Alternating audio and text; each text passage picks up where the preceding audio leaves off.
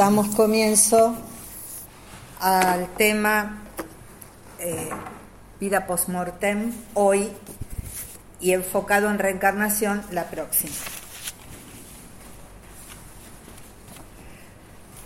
Esta primera imagen es simplemente mm, un paisaje bonito. La que sigue, Sergio, por favor, es la bibliografía que acompaña mi trabajo. Obviamente el tema no se agota en estos libros, pero son los que eh, he estado leyendo a lo largo de bastante tiempo para armar eh, este trabajo. Que no es la primera vez que lo doy, ya lo he dado en otros cursos también. Como ven, hay temas de. hay libros de Blavatsky, de Old Joe, las cartas de los maestros, Annie Besant, el libro tibetano de los muertos, el libro de Barborca y Krishnamurti, que va a ser este, la joyita del sábado que viene.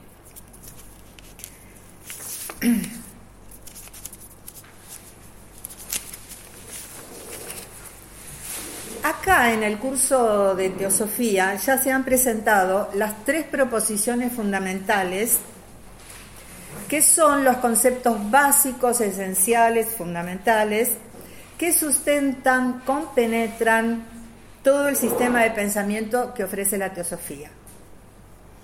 Los vamos a recordar, aparecen en la siguiente imagen.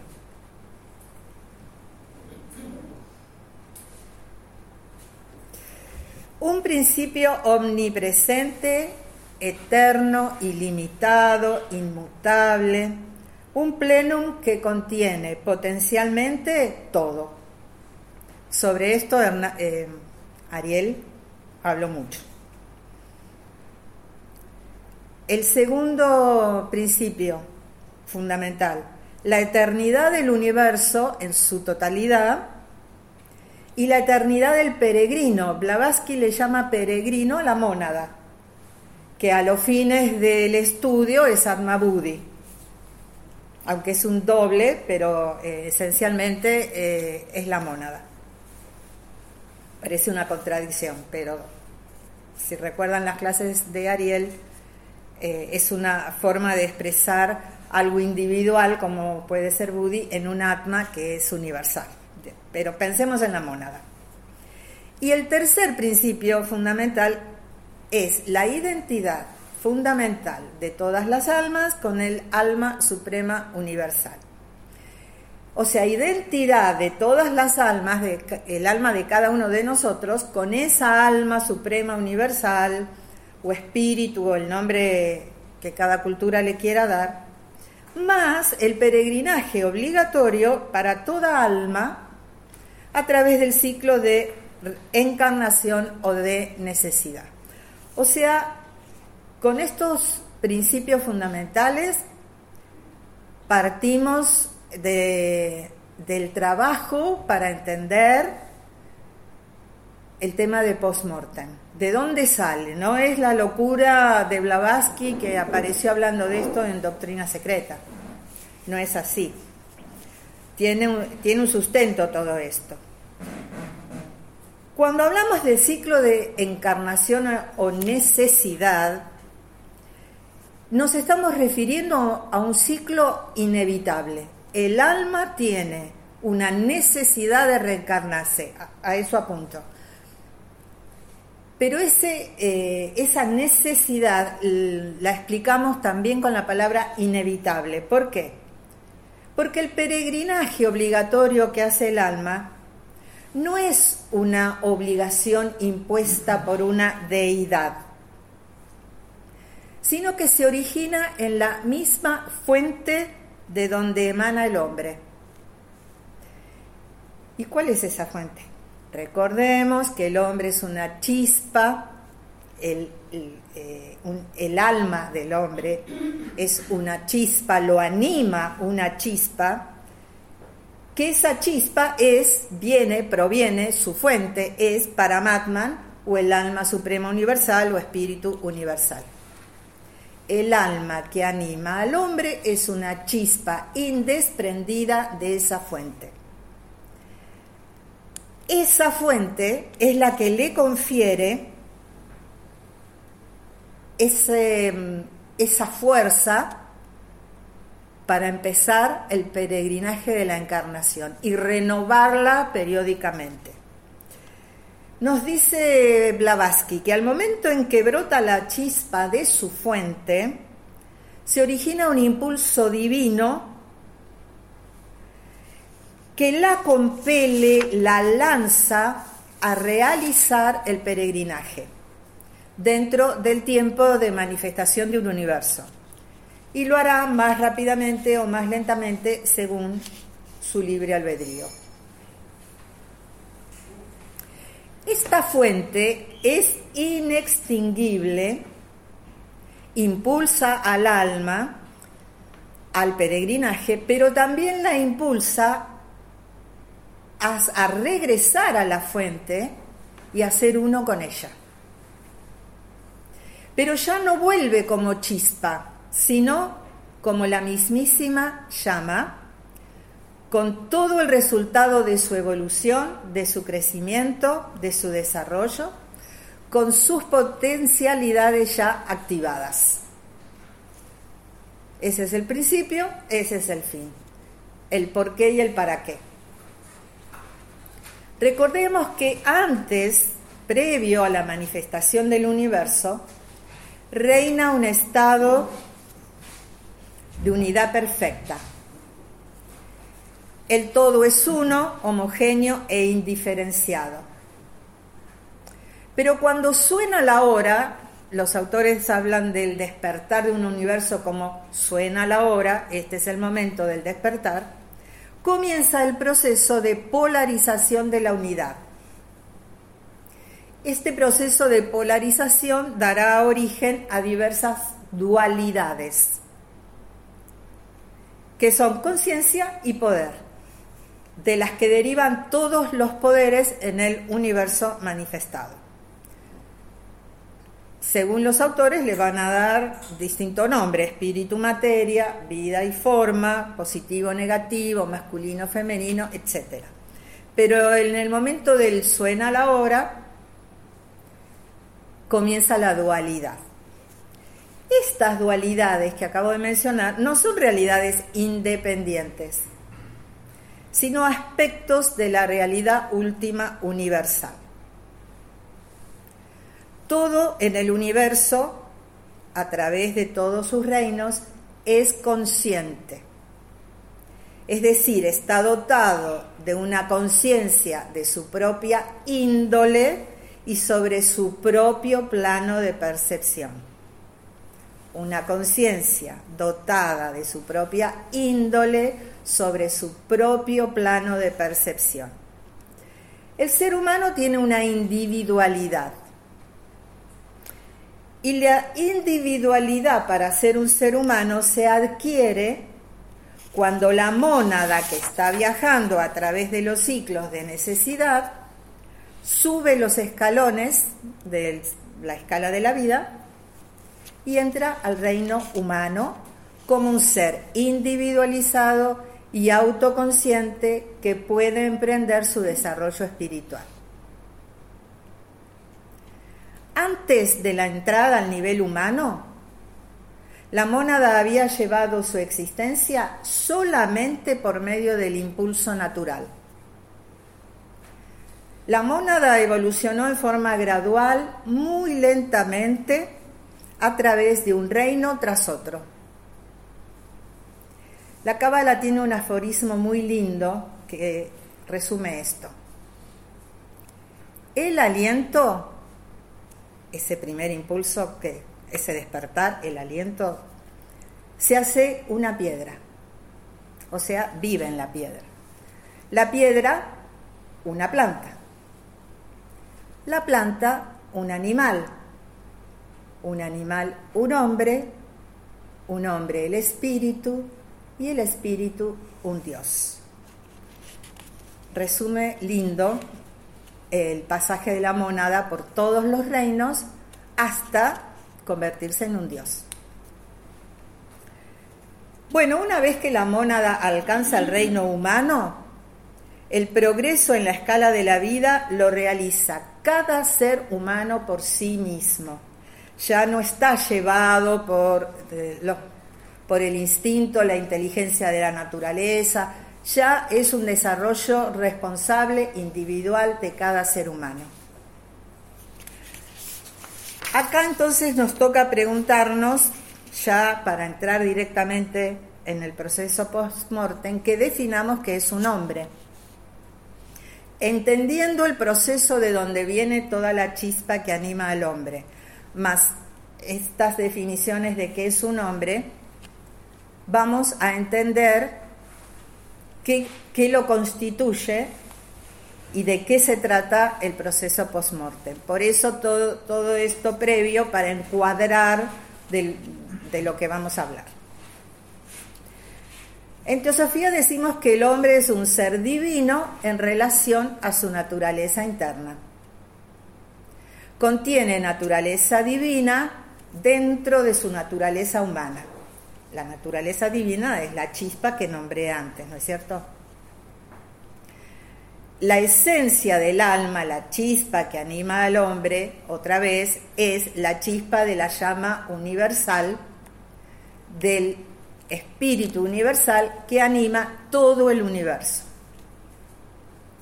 Esta chispa contiene mismo fuego, misma calidad, misma naturaleza, contiene todo lo necesario para crecer, desarrollar y convertirse en llama. Acá sucede algo importante. La chispa permanece en el cuerpo de la llama, por eso Blavatsky dice que es una chispa indesprendida del espíritu universal. La chispa permanece en el cuerpo de la llama y al mismo tiempo cae en la materialidad. Acá hago un paréntesis. Para explicar esto, varios autores, si no recuerdo mal, Time es uno, que pone el ejemplo del sol. El sol no deja de ser, sol a, pesar de la cantidad eh, de rayos que emanan de él. Y los rayos no están, no se desprenden del sol. Los rayos con, todos sus efectos eh, sobre el universo y nuestro planeta, eh, no pierden nada y eh, no se desprende del sol, el sol no pierde nada de los rayos y algo similar ocurre con esta chispa indesprendida que anima al hombre. Cuando cae en la materialidad, nos dice la teosofía, ¿qué significa que cae en la materialidad? Que la mónada emprende un viaje a través de los planos del universo para activar potencialidades, para adquirir autoconocimiento, para desenvolver conciencia por medio de experiencias cada vez más refinadas, más sensitivas, más responsivas. En este viaje que describe Blavatsky, que hace la mónada, que lo llama el peregrinaje espiritual, deja una condición divina y homogénea para sumergirse en materia densa, cada vez más densa, con mayor a través de distintos planos, con mayor diversidad. ¿Y para qué se reviste de toda esta materia? Para poder expresarse en cada uno de los planos, interactuar, ser autoconsciente, desarrollar sus potencialidades. A medida que atraviesa estos eh, planos, se recubre de la materia propia de cada plano que atraviesa. Y así se conforma lo que llamamos la constitución del ser humano. Por toda esta descripción es que decimos en Teosofía que el hombre no es un cuerpo que tiene alma, sino un alma revestida de varios cuerpos y el proceso de la muerte consiste en desprenderse, en liberarse de las vestiduras. Y los principios que, sostienen a estos cuerpos, ¿no? La constitución del hombre, como la presentamos en Teosofía, la agrupamos en una tríada superior, esto ya se vio con Anna Mauach en sus clases, en una tríada superior que recibe el nombre de yo individual, ego superior, individualidad inmortal, imperecedera, atma budimanas, que es quien recoge las experiencias de la vida terrestre. Y un cuaternario no solo el hombre está constituido de esta tríada, sino del cuaternario que llamamos inferior o personalidad o ego inferior, que es nuestro cuerpo físico, nuestro doble etéreo, que es un molde exacto del cuerpo físico, que además es prototipo del cuerpo físico, nace antes que el cuerpo físico y desaparece o se desvanece después que muere el cuerpo físico, este dobleterio también es vehículo de prana, la vitalidad, que dirige y distribuye todas las necesidades del organismo. Es donde se originan las enfermedades, el dobleterio. Y en este dobleterio está el secreto de eh, los efectos de la medicina homeopática. ¿Podemos ver las imágenes 3 Primero tres, luego la cuatro. Bueno, acá hay un cuadrito de los muchos y distintos que hay en los libros de teosofía sobre la constitución de, lo principal, eh, de, lo que podemos como reconocer en nosotros. Eh, en el mundo físico nos tenemos que mover con un cuerpo físico, obviamente. Voy a mirar mejor acá. para actuar, ah no, lo tengo distinto, bueno, no importa, para actuar eh, reacciones sensorias, acciones con el cuerpo físico. El cuerpo astral es para sentir, o sea, aunque nosotros no, no lo veamos con nuestros ojos, sentimos emociones y deseos. La teosofía dice que eso corresponde al principio astral que vive en nosotros, que interpenetra al cuerpo físico. Todos estos vehículos que conforman al ser humano interpenetran al cuerpo físico. Después, para pensar ideas, pensamientos concretos, necesitamos un cuerpo mental, que es otro de los vehículos que constituyen al hombre. Este cuerpo mental, por una cuestión eh, de, que, de explicar sus funciones, solemos dividirlo, aunque es, es uno solo, en que funciona en un nivel más abstracto, que llamamos cuerpo causal, y en un nivel más concreto, que llamamos mental inferior. En el, lo que sería eh, eh, la mente superior, junto con Buddhikunatma desarrollamos ideales y pensamientos abstractos. Y en la imagen 4, si querés avanzar, Sergio, vemos otra imagen donde, de otro autor, donde también eh, coloca en un lugar a la raíz divina, el hombre es reflejo de esos principios eternos que lo conforman, pero hace una marcación, una división entre eh, los principios eternos y los principios que no alcanzo a leer, finitos, que son los que desaparecen en el proceso de la muerte que, que ya vamos a empezar a ver. Entonces, cuerpo físico, dijimos, lo podemos dejar acá ya. Cuerpo físico más doble etéreo más prana, que es la vitalidad que mantiene unido todos los vehículos que constituyen al hombre, más un vehículo astral que llamamos kama, que es el vehículo de deseos, pasiones, emociones conectadas con lo que ofrecen los sentidos, o sea, lo referido a los apegos a la existencia, al sensualismo, a los placeres. Este vehículo astral es el centro del hombre animal, que en alianza con la muerte, ay, perdón, con la mente, en alianza con la mente, llamamos kamamanas, la inteligencia que opera con el deseo. Esto también es una pequeña mención de lo que ya vieron con Ana María. A todo esto que acabo de describir lo llamamos personalidad o cuaternario inferior.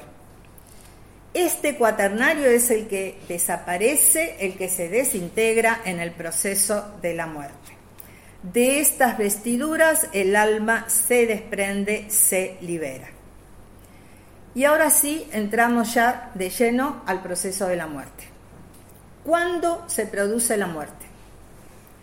Cuando el doble etéreo se separa definitivamente, se rompe el cordón que lo unía al cuerpo físico.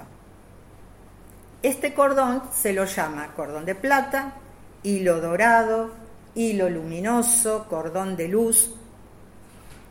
Dura unas horas más, unas horas más después que se produjo la muerte del cuerpo físico, ¿no? No se aleja del cuerpo y los clarividentes nos dicen que se ve como una nubecita violeta. El rompimiento de este cordón es el rompimiento del último lazo magnético que unía el cuerpo físico a todos los demás vehículos que lo constituyen. A esto llamamos que el hombre ha desencarnado. El alma se desprende de su cuerpo físico y pasa a un estado superior de conciencia. Y hay autores que describen este estado superior de conciencia como de extensísima libertad y extrema expansión de vida.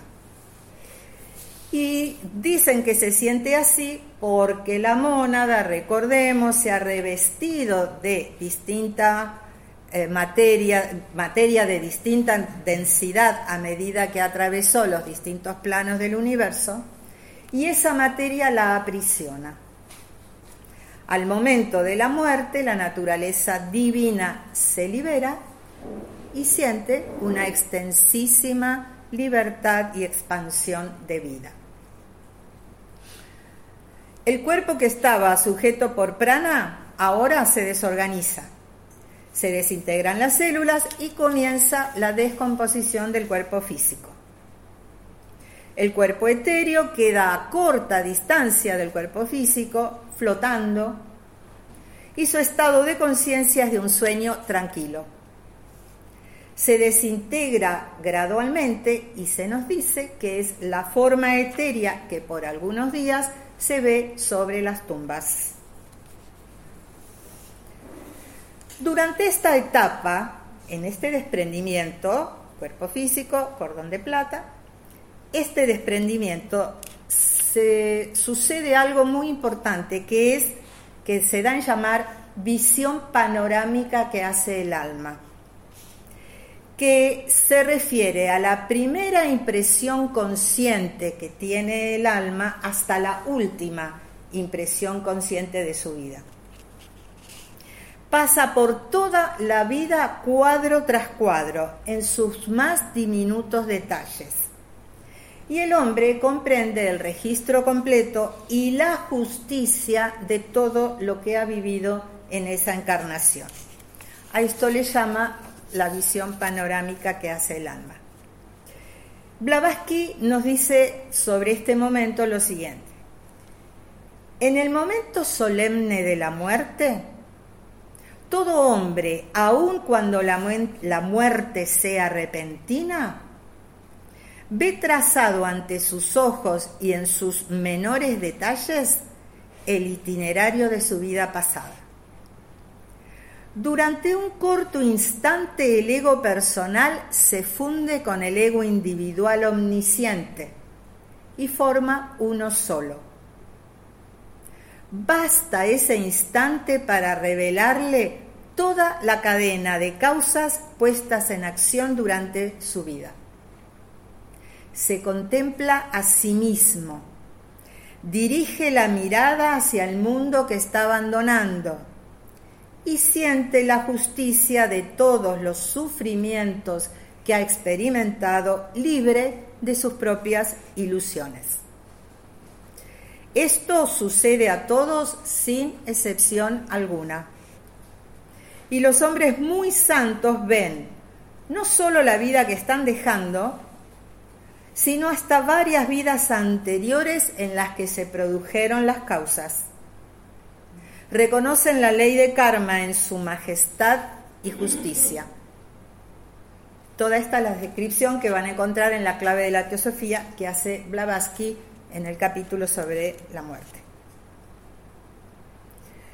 Bueno, eh, dijimos que ya el alma se ha desprendido del cuerpo físico, se ha desprendido del doble etéreo que se va a desintegrar en unos días, y la conciencia, el, prana vuelve al océano de vida cósmica, y la conciencia del alma se establece en su cuerpo emocional, porque las emociones sobreviven al cuerpo físico.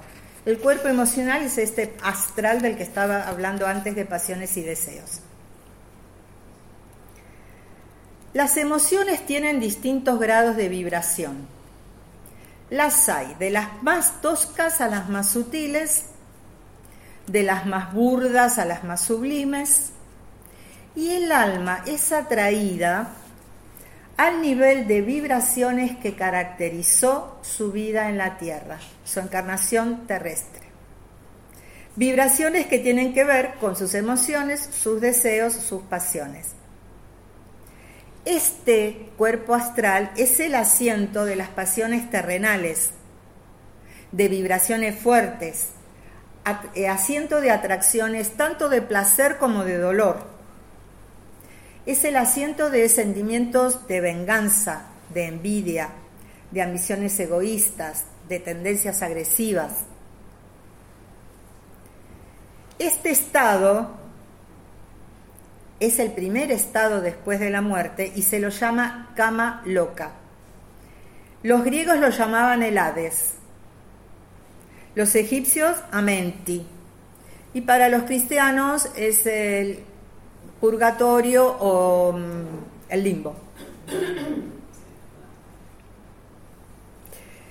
Nosotros en teosofía decimos que es el plano o mundo o región donde están las formas astrales que perdieron su cuerpo físico.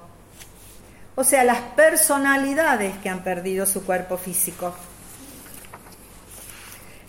Las formas astrales del hombre que fue van a permanecer en esta región astral hasta desvanecerse del todo, hasta agotar completamente los efectos de sus impulsos mentales inferiores, sus egoísmos, sus vanidades, todas las vibraciones toscas y bajas.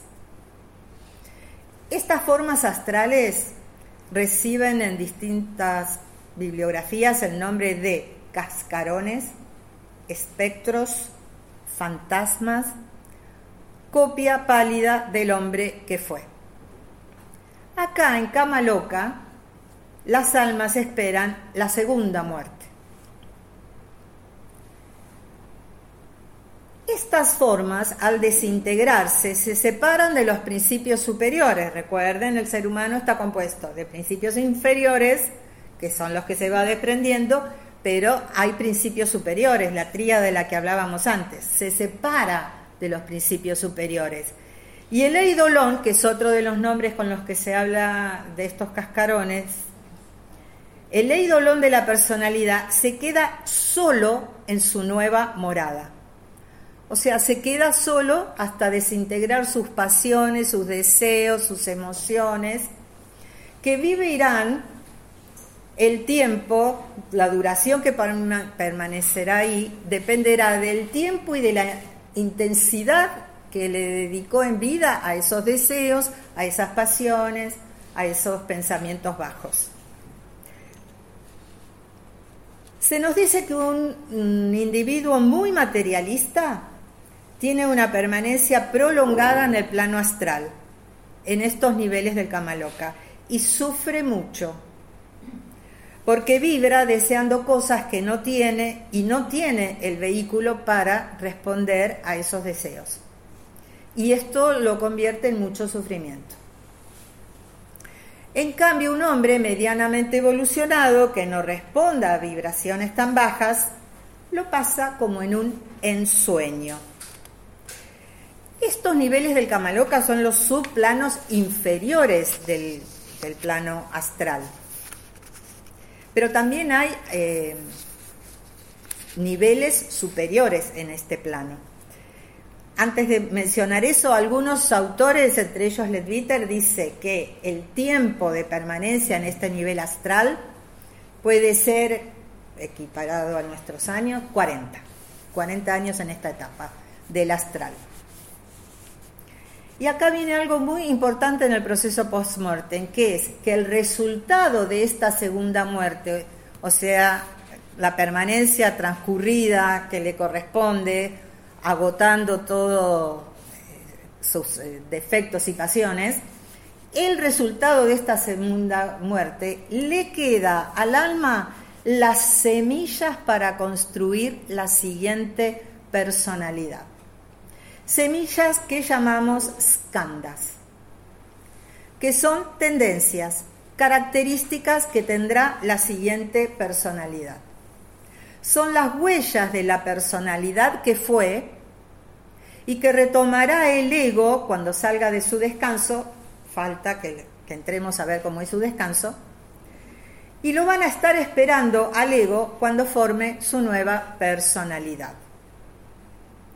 Estos egos, estos skandhas, permanecen latentes durante todo el tiempo que falta aún del proceso de vida post-mortem hasta que se produzca la siguiente reencarnación.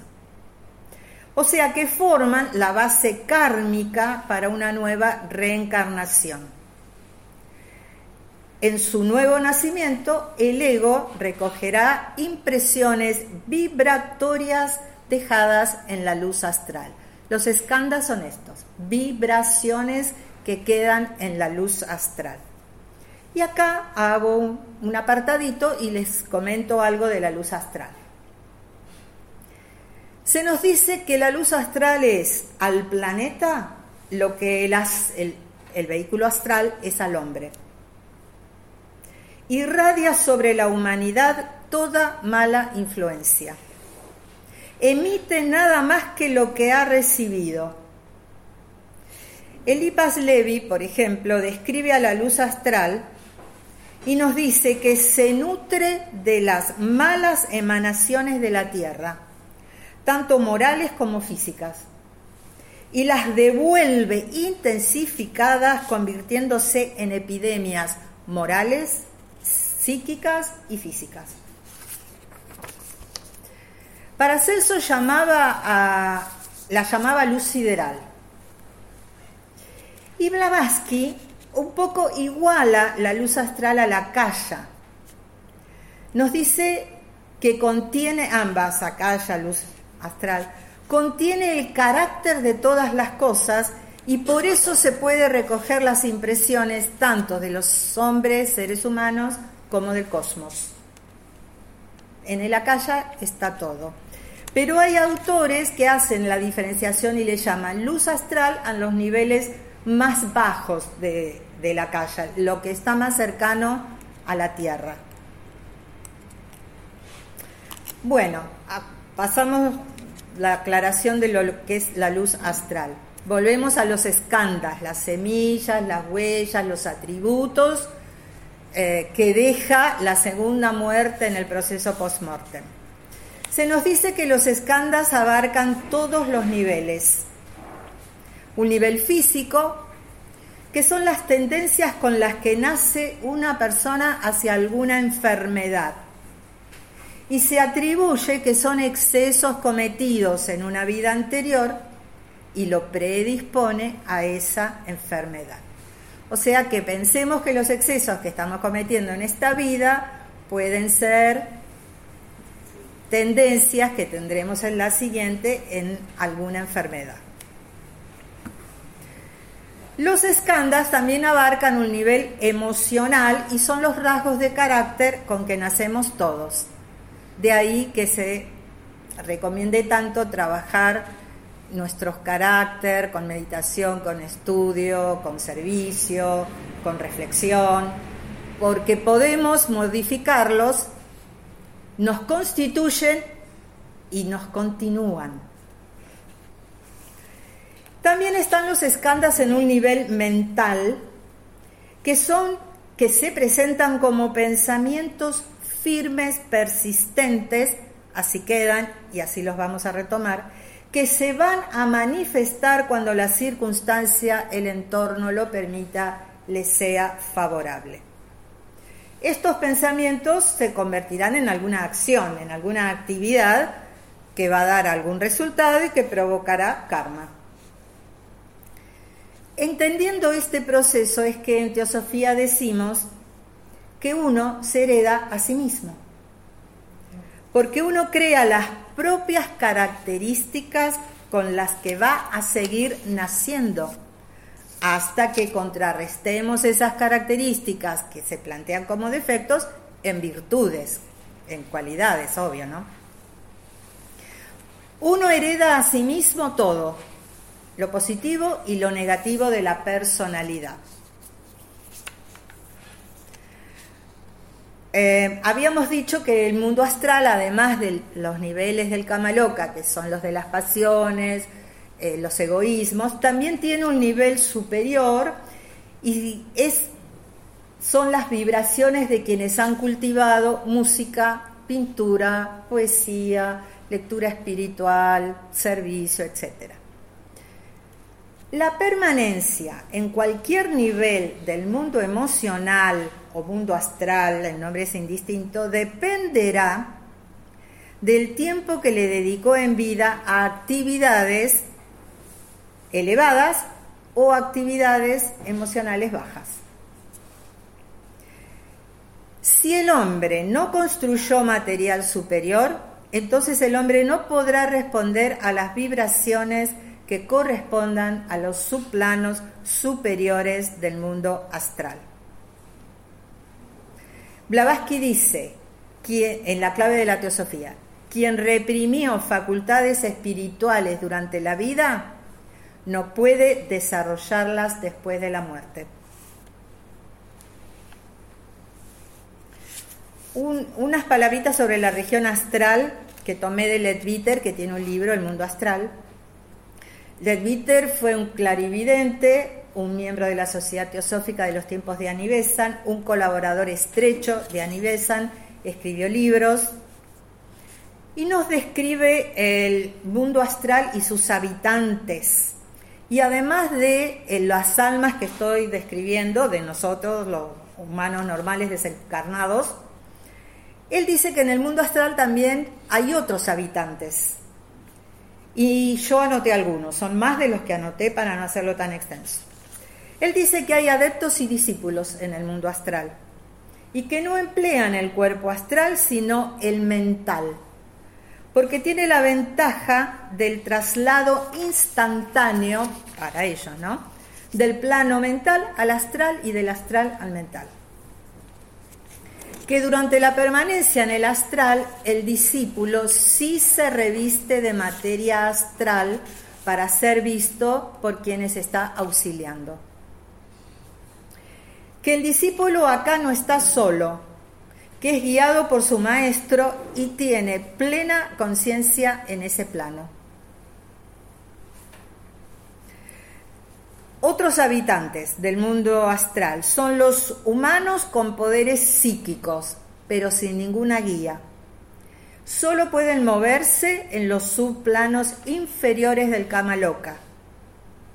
Recordemos que poderes psíquicos no significan poderes espirituales. Poderes psíquicos pueden ser facultades espontáneas, esporádicas, y que no y pueden no estar bajo el control consciente. En teosofía se promueve el desarrollo de los poderes latentes en el hombre, pero bajo los principios espirituales de la teosofía. Sabiduría impersonal, sabiduría sobre las cosas divinas, basadas en ética divina, servicio por el bien de la humanidad, no buscando beneficios personales, Otra clase de habitantes del mundo astral son los humanos en periodo de sueño. No tienen facultades psíquicas, flotan y vagan de manera inconsciente por el impulso de las corrientes astrales. Pueden tener experiencias agradables o desagradables y luego despertar y son sueños confusos y extraños. También dice Ledviter que hay habitantes que nosotros llamamos magos negros, que son miembros de sectas o curanderos con prácticas no santas. Mucho no se detiene a describir eso. También nos dice, y este es el último grupo que yo anoté, pero hay más, que hay habitantes no humanos, hablando de que está se está poniendo de moda ese tema de los no humanos, pero acá no se refiere a eso, se refiere a, espíritus de la naturaleza, a devas, a elementales, a las formas de los de pensamientos y deseos que produce el hombre y que tienen vida propia proporcional a la intensidad del pensamiento o el deseo que lo formó.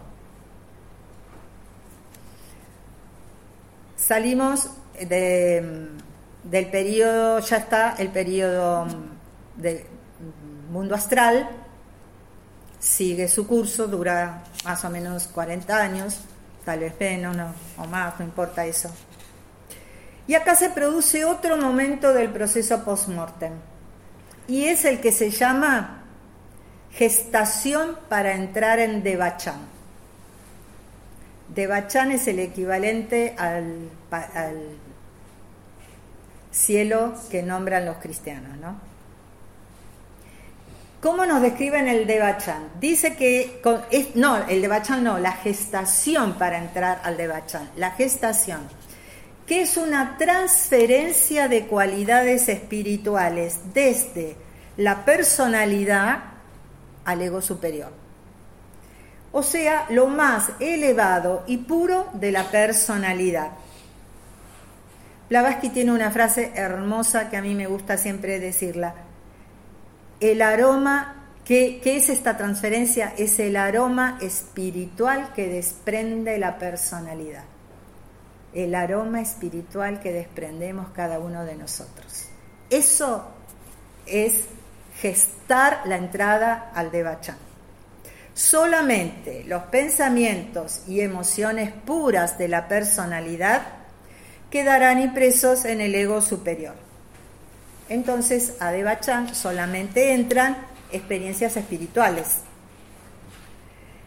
El libro de la Carta de los Mahatmas, en su carta 16, hace una pregunta y por suerte la contesta. ¿Quién va al Devachan?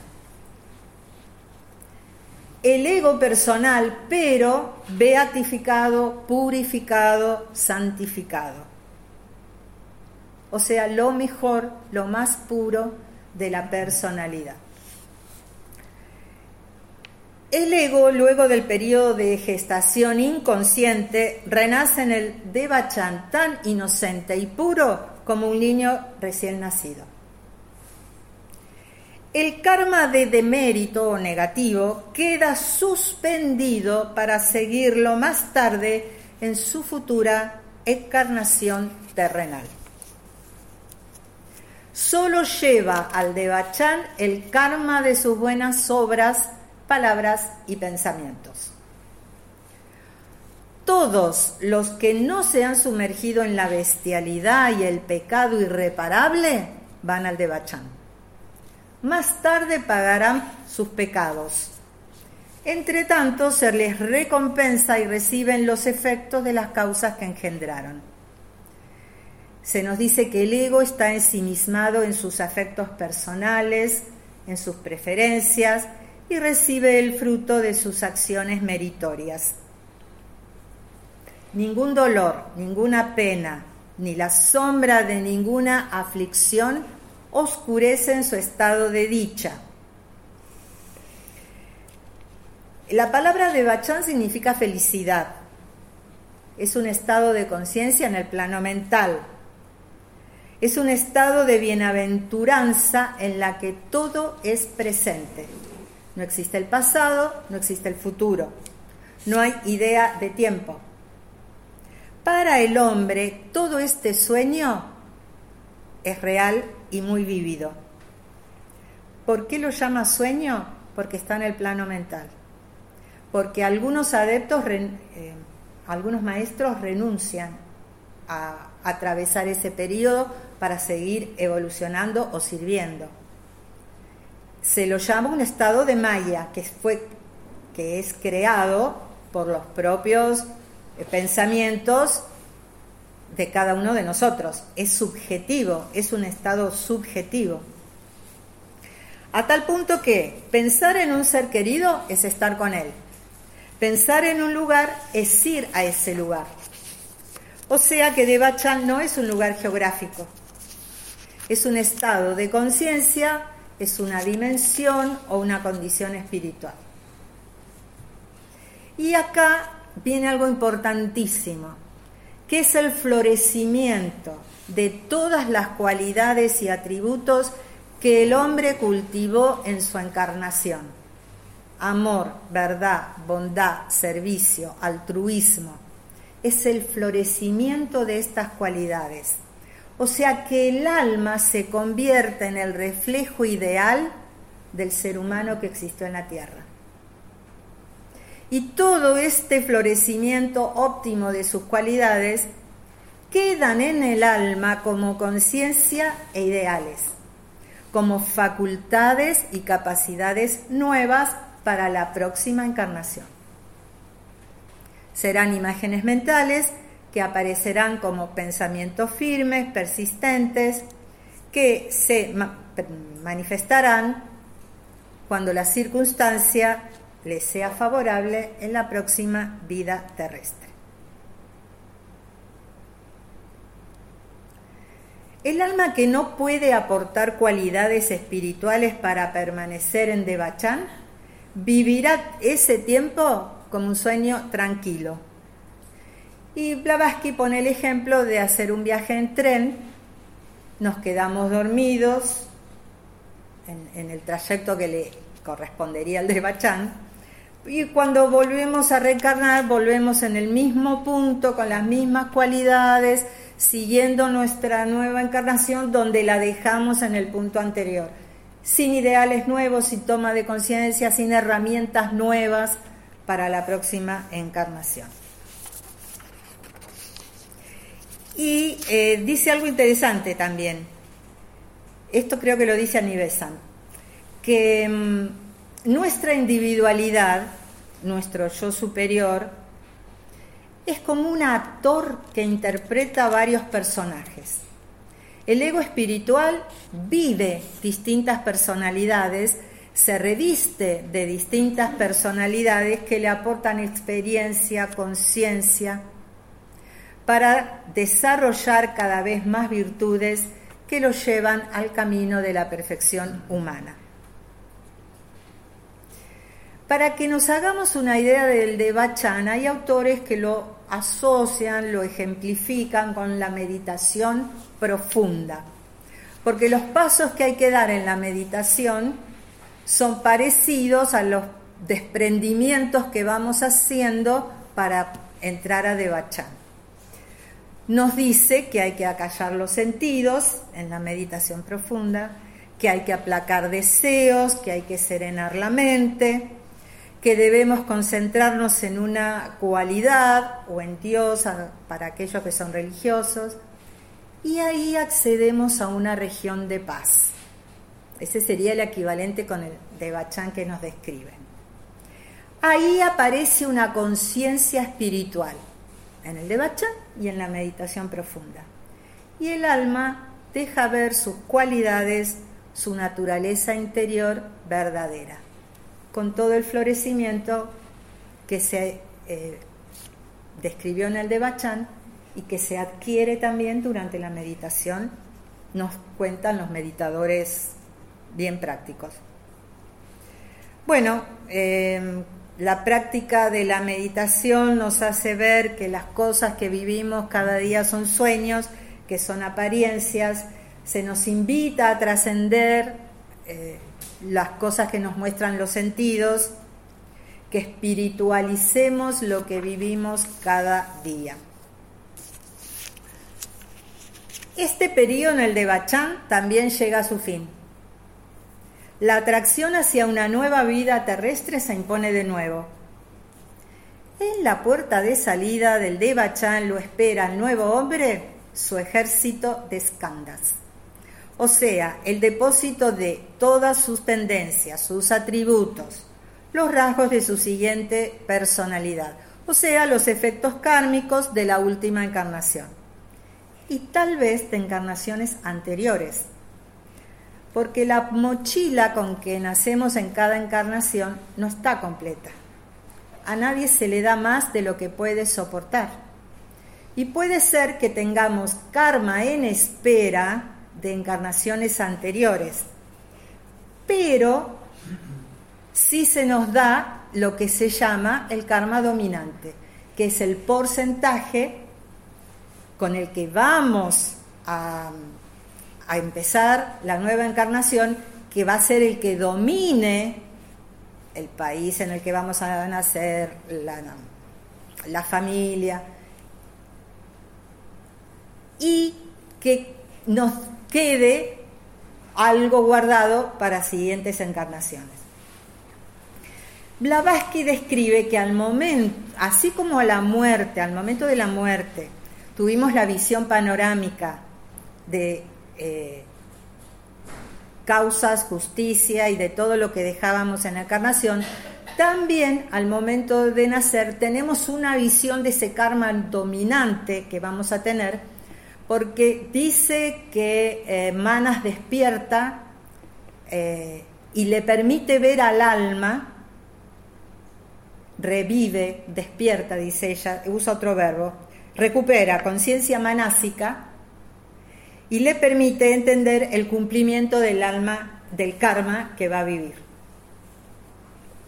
Yo interpreto con esta descripción que hace Blavatsky que entonces el alma acepta la vida que le espera, así sea una vida de sufrimiento.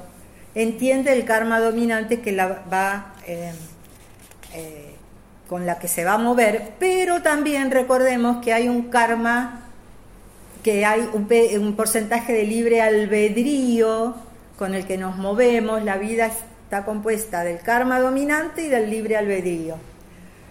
los autores difieren el porcentaje de uno y otro, pero seguro que con el libre albedrío y discernimiento podremos compensar, no eludir, pero compensar los efectos del karma dominante. Eh, sobre este tema del karma dominante, eh, vamos a ver la clase el sábado próximo. Estoy mirando el reloj y ya se está cumpliendo una hora. Y el tema es, es difícil y no lo quiero extender tanto, sobre todo porque hay otro sábado para seguir hablando del tema. Eh, Blavatsky dice que promedio, mediano, medio, 15 em, siglos, 15 siglos, la permanencia en el Debachan. O sea, entre, entre un nacimiento y otro. Acá, ah, ya para cerrar, y retomo todo lo que falta el próximo, que es eh, karma, es hablarle de los animales, em, es eh, responder eh, algunas preguntas, em, y la joyita que para mí es que, nos dice Krishnamurti sobre el vivir y el morir. Entonces, para cerrar, em, si tanto de Bachán como el crecimiento espiritual dependen de las experiencias de las vidas terrestres, entonces el momento de hacer, de crear, de experimentar es siempre el presente. Las imágenes y los pensamientos que surgen en la mente tienen su origen en el pasado. La conciencia no puede estar en el pasado, no debería estar en el pasado, porque el pasado terminó. Lo que realmente existe, lo único que existe, es el presente. pero las sombras del pasado no nos permiten vivir en el presente. Si nuestra conciencia se focaliza en el pasado o se focaliza en el, en el futuro, no se está contactando con el único momento de creación y, y experimentación que tiene el hombre, el presente. Ser consciente, o sea, para tomar conciencia, ser conscientes de algo es cuestión de experiencias. Hay cosas que no se pueden alcanzar con la observación. Hay que experimentarlas el amor, la felicidad, el altruismo, no se adquieren por observación, sino experimentándolos, en libertad con reflexión profunda. Todas las cosas que son de valor perdurable no se alcanzan por especulación intelectual, sino por vivencia, por autodescubrimiento y autorrealización en el presente. No sé si tienen preguntas, comentarios, reflexiones, aportes que quieran hacer. Sandra. Este.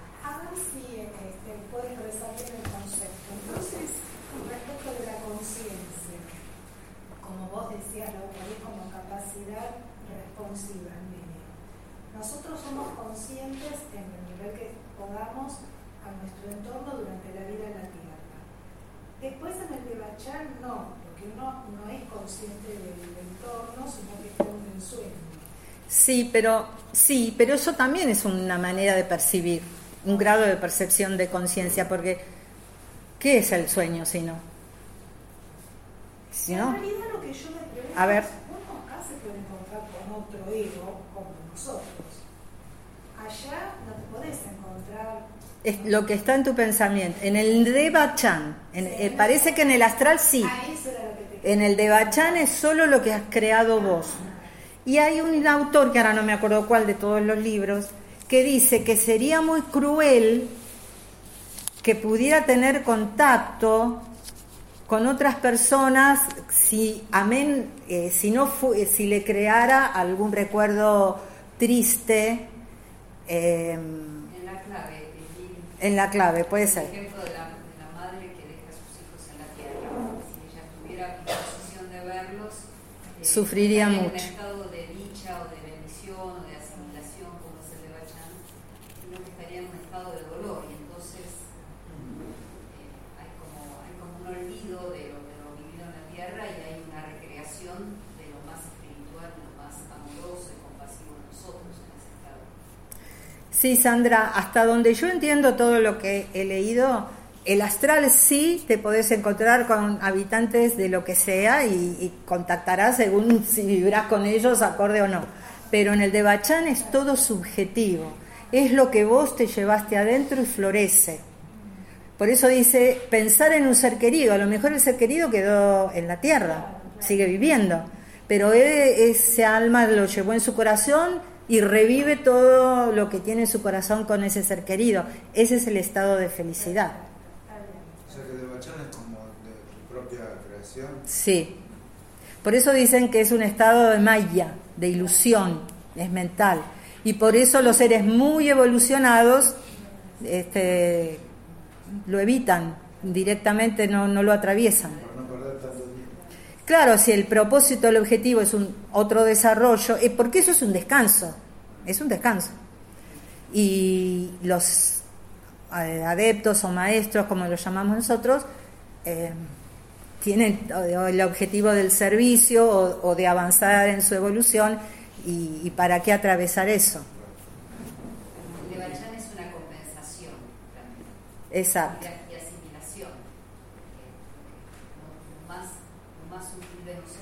Esa asimilación es lo que yo describí como el florecimiento. ¿Vos querías decir algo? Claro. Una de las cosas que a mí eh, se me ocurrió en un momento particular es por qué el Levachán es un estado, digamos, ideal y que en realidad no tiene que ver con las entidades concretas.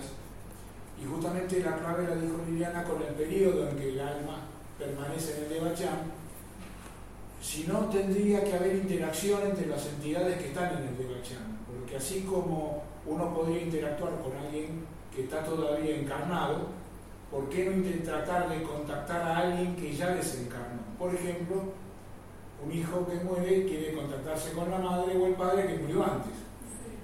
Y la única posibilidad que se me ocurrió en el cual pueda ser compatible con esa no contradicción es que justamente sea un estado fabricado por la propia alma, en un estado ideal, pero que no es real. Por eso Blavatsky dice que en realidad no hay forma de que los desencarnados se contacten con el mundo físico.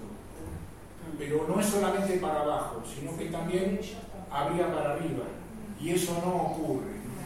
Entonces cada uno tiene su estado de eh, recapitulación de bachánica de acuerdo a su propia este, característica y a su propia eh, vida, y lo hace a través de algo ideal que él construye como perfecto, pero que no intervienen entidades en, el proceso. Al menos es la interpretación, yo no estoy diciendo que esto dice en un libro, ¿eh? es la interpretación que a mí se me ocurrió de por qué no era posible que hubiera en el Devachan conexión con otras entidades.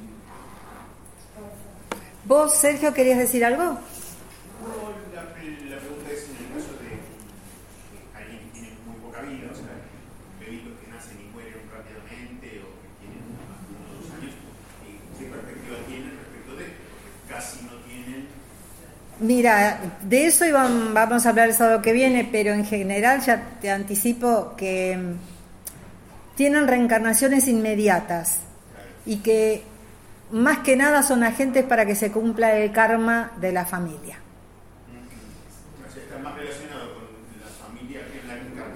Esa almita va a reencarnar rápidamente, según nos dice la bibliografía, ¿no?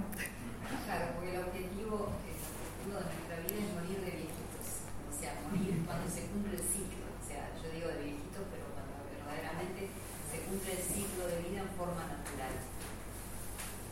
Yo lo que había Por eso leído- los estados, ay, perdón, no, por eso los estados post-mortem, que supongo que vas a tomar tocar Sí, sí. la próxima de los suicidas, la gente que muere en accidentes. Así es. Sí. ¿Vos? No, era eso. Mm. Había leído que, que el caso de una persona que se suicida muere antes, después eh, tiene que vivir. Debe permanecer en el astral el tiempo que le falta, que le asignó el karma para que viviera eh, encarnado y que decide no hacerlo, lo hace en el mundo astral y es con mucho sufrimiento porque recrea continuamente todas las situaciones de sufrimiento que lo llevaron al suicidio. El caso de los accidentes, de muerte por accidente, eh, si es un, alma elevada, eh, vive como en un sueño el tiempo que le faltaría completar de encarnación, auxiliado por todos los seres que eh, nos dice el Edviter que, au- ayudan en el mundo astral. Pero no tiene recuerdos dolorosos, el de muerte por accidente. Siempre que sea una persona, eh, todo tiene que ver con las vibraciones que tenemos, qué pensamos, qué deseamos, y todo eso nos acompaña para bien y para mal. Quizás, quizás lo maravilloso, de, no quizás, no, pero lo maravilloso de saber que existen estos estados post-mortem que nos inducen a pensar en nuestro presente, en, en términos de palabras, pensamientos, acciones, ideales, compromisos con, con una vida virtuosa. Eh, Esa es una de las preguntas que les quería hacer, si algunos quiere. ¿Qué les queda de esta información? ¿Qué utilidad le vemos a que seres iluminados y casi todas las religiones nos hablan de estos temas, en más, en menos, con sus diferencias y sus matices? Pero ¿qué utilidad le podemos sacar hoy nosotros, personas encarnadas? poder cambiar el paradigma de, de, de nuestra vida, de nuestra conciencia, ¿no? Para poder evolucionar. Porque si no cambiamos el paradigma de nuestro de ser conscientes a dónde vamos, ¿no? Es poder cambiar el foco de nuestro, ¿no? Tal la cual. forma de ver la vida. La forma de ver la vida.